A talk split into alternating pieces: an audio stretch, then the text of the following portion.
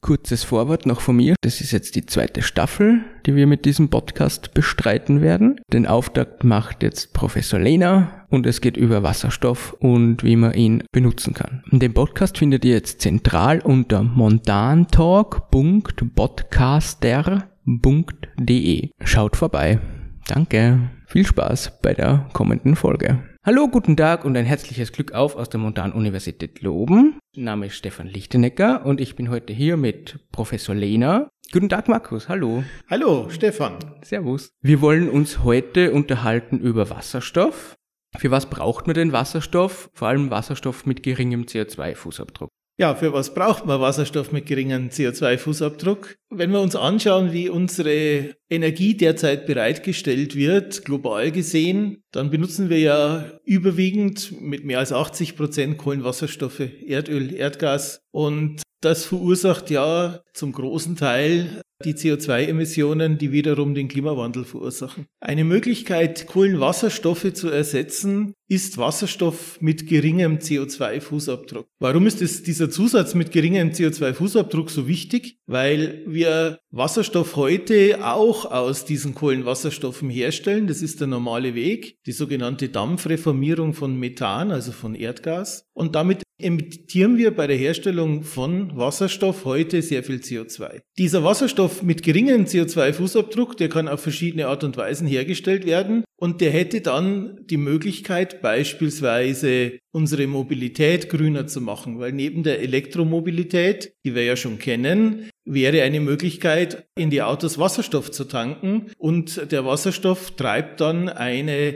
Brennstoffzelle an und die das Auto. Oder wir können Stahl herstellen, entweder so wie wir es heute machen, mit Kohlenstoff als Reduktionsmittel, Koks wird da eingesetzt, große CO2-Emission, oder wir nehmen Wasserstoff dafür. Und Wasserstoff würde dann das Eisenerz reduzieren und äh, wir könnten den CO2-Fußabdruck der Stahlproduktion ganz signifikant reduzieren. Wir können Wasserstoff auch hernehmen, um mit CO2 gemeinsam über chemisch-katalytische Verfahren synthetische Kohlenwasserstoffe herzustellen. Da kann man sich natürlich die Frage stellen, erst sagt er, wir wollen uns von den Kohlenwasserstoffen verabschieden, dann sagt er, ja, jetzt nehmen wir Wasserstoff und stellen damit Kohlenwasserstoffe wieder her. Warum das? Weil es gewisse Bereiche gibt in der Mobilität beispielsweise, die man weder mit Batterien elektro, äh, elektrisch betreiben kann, noch mit Wasserstoff betreiben kann. Denken wir mal an große Verkehrsflugzeuge. Die könnte man mit synthetischen Kraftstoff betreiben, der mit Wasserstoff und CO2 hergestellt worden ist.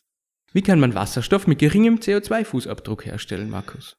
Ja, genau. Das ist ja jetzt die Frage. Wie kommen wir jetzt zu diesem Wasserstoff, zu diesem grünen Wasserstoff? Das ist ganz lustig. Wasserstoff hat eine Farbenlehre verpasst bekommen. Man spricht von grauen Wasserstoff. Das ist der Wasserstoff, den wir heute haben, der aus den Fossilen kommt und wo wir diesen großen CO2-Fußabdruck haben, also wo sehr viel CO2 emittiert wird, während man herstellt. Und äh, von dem müssen wir uns ja verabschieden. Also brauchen wir anderen Wasserstoff und äh, die am häufigsten diskutierte Methode ist, Wasserstoff aus Wasser herzustellen mit einer Wasserelektrolyse. Und diese Wasserelektrolyse, die wird von elektrischem Strom angetrieben. Dann spricht man von sogenannten grünem Wasserstoff. Der elektrische Strom, der muss aber zwingend aus erneuerbaren Quellen kommen, also aus solchen, die keinen oder nur einen ganz geringen CO2-Fußabdruck selbst haben, also zum Beispiel aus Wind- und Photovoltaikanlagen. Das ist ein Weg. Der ist limitiert dadurch, dass man dafür natürlich entsprechend viel erneuerbaren Strom braucht. Äh, wir haben Wirkungsgrade in dieser Elektrolyse von bestenfalls zurzeit 70 Prozent. Das heißt, man braucht um Wasserstoff, grünen Wasserstoff herzustellen, in großen Mengen würde man sehr viel erneuerbaren Strom brauchen, den wir im Moment in der Menge noch gar nicht haben. Deswegen machen sich Forscher sehr viel Gedanken darüber, wie man Wasserstoff sonst noch herstellen kann. Eine Möglichkeit ist Biomasse. Man kann Biomasse vergasen und dieses Vergasungsgas enthält dann Wasserstoff und Kohlenstoff, also CO, CO2. Das kann man voneinander trennen. Dann hätte man auch einen Wasserstoff hergestellt aus Biomasse. Dieser Wasserstoff ist CO2-frei, weil bei der Produktion wird natürlich auch CO2 freigesetzt, aber das ist biogenes CO2.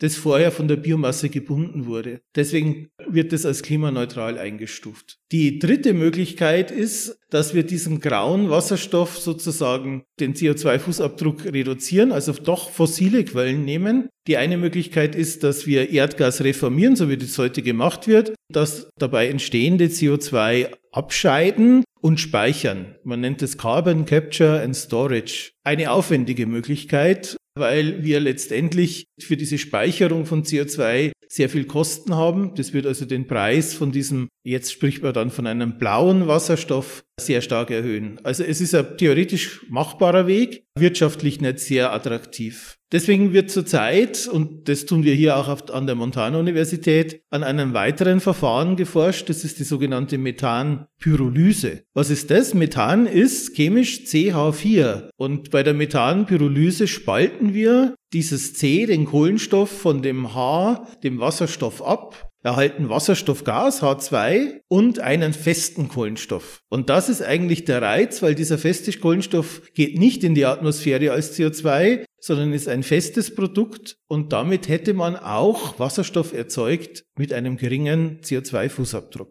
Warum genau Methanpyrolyse?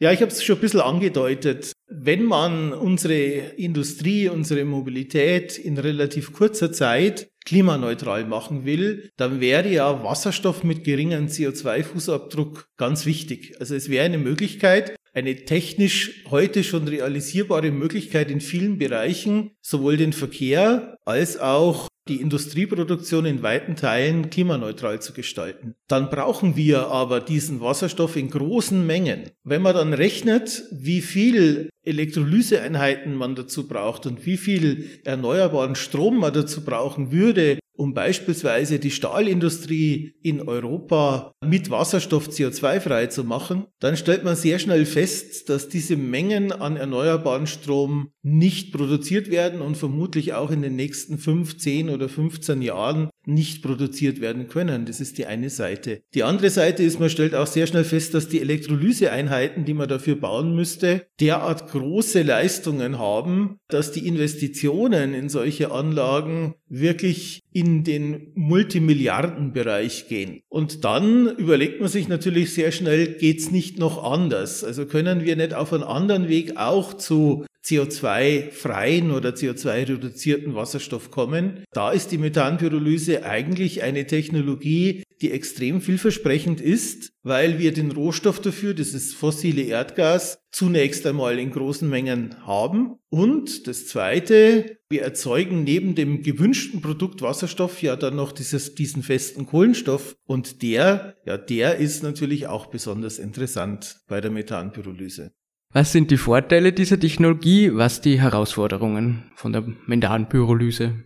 Also der Vorteil wäre, dass wir eben äh, keinen erneuerbaren Strom brauchen oder sagen wir mal nur wenig erneuerbaren Strom. Die Methanpyrolyse, jetzt wird sehr technisch, ist ein endothermer Prozess. Das heißt, das ist eine Reaktion, der man Energie zuführen muss, damit sie abläuft. Diese Energie, die man dazuführen muss, die musste natürlich auch aus erneuerbaren Quellen kommen. Die ist aber nur ungefähr ein Fünftel der Energie, die man einem Wassermolekül zuführen muss, um es zu spalten. Das heißt also, die Methanpyrolyse hätte den großen Vorteil, dass wir gegenüber der Wasserelektrolyse deutlich weniger Energie aufwenden müssen, um zu den Wasserstoff zu kommen. Der Nachteil ist, das funktioniert bisher nur im Labor. Also wir können zeigen, und das machen wir gerade mit sieben verschiedenen Lehrstühlen gemeinsam an der Montan-Universität, dass Methanpyrolyse funktioniert. Beispielsweise am Lehrstuhl für Nicht-Eisenmetallurgie wurde in einem flüssigen Metallbad aus Kupfer Methan eingeleitet und siehe da, bei 1000 Grad, bei 1100 Grad zerfällt tatsächlich dieses Methan in festen Kohlenstoff und reinen Wasserstoff. Das funktioniert in einem Laborinduktionsofen. Wenn wir aber große Mengen von Wasserstoff erzeugen wollen, brauchen wir große Produktionsanlagen, die stabil und wirtschaftlich betrieben werden können. Und bis dahin ist eben ein langer Entwicklungsweg. Das ist eigentlich die zentrale Herausforderung. Wir müssen einen Prozess, eine Prozesstechnologie entwickeln,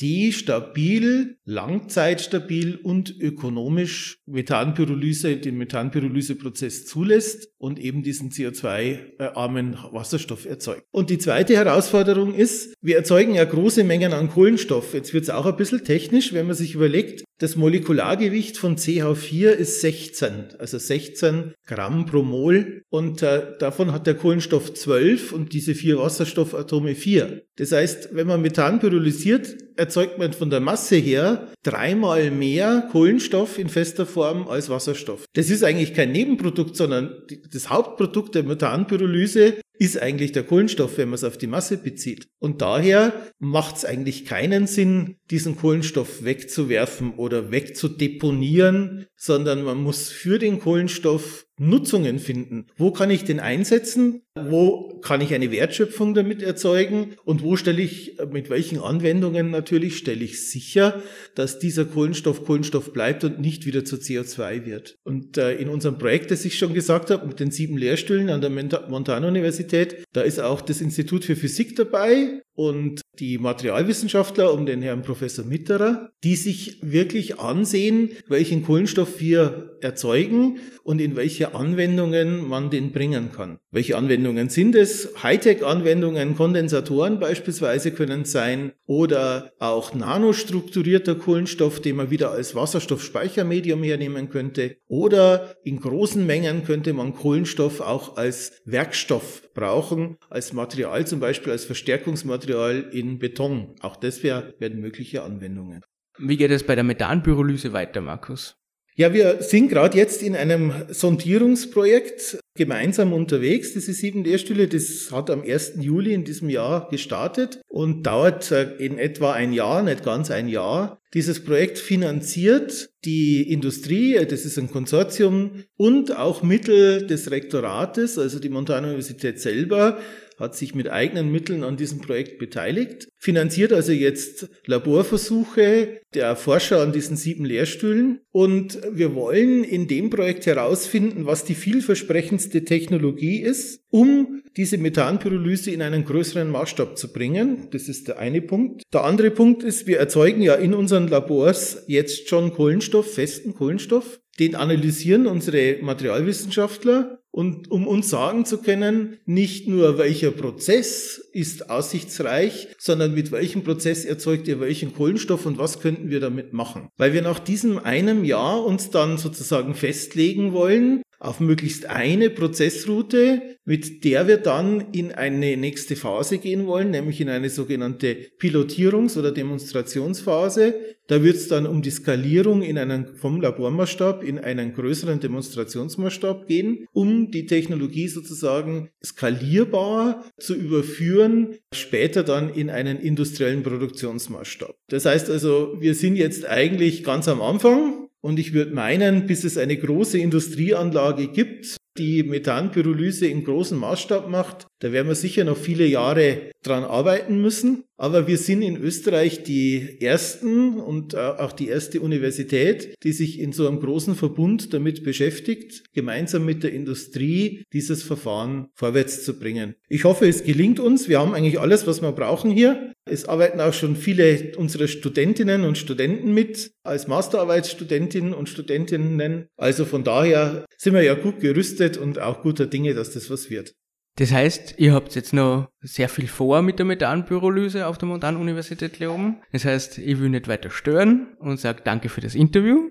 Ja, und ich sage danke für die Einladung. Ist eine tolle Idee, diese Podcasts. Ich hoffe, dass sich viele andere, die spannende Themen haben, da anschließen. Es ist, glaube ich, ganz wichtig, dass wir zeigen, was wir machen, weil das nicht einmal an der Universität jeder weiß, ist ja auch klar, so klein sind wir ja nicht. Und noch wichtiger, wir müssen auch viele junge Menschen begeistern, sich für ein technisches Studium zu entscheiden, weil Ingenieurinnen und Ingenieure ganz, ganz intensiv ja da mitarbeiten, mitwirken können, unsere Welt sozusagen besser zu machen und den Klimawandel, den wir jetzt schon sehen, aufzuhalten. Da brauchen wir viele junge Leute, die sich engagieren, weil das ist eine Mammutaufgabe, mit die uns noch Jahrzehnte beschäftigen wird. Das war ein sehr schönes Abschlusswort. Vielen Dank. Wiederschauen. Tschüss. Und Baba.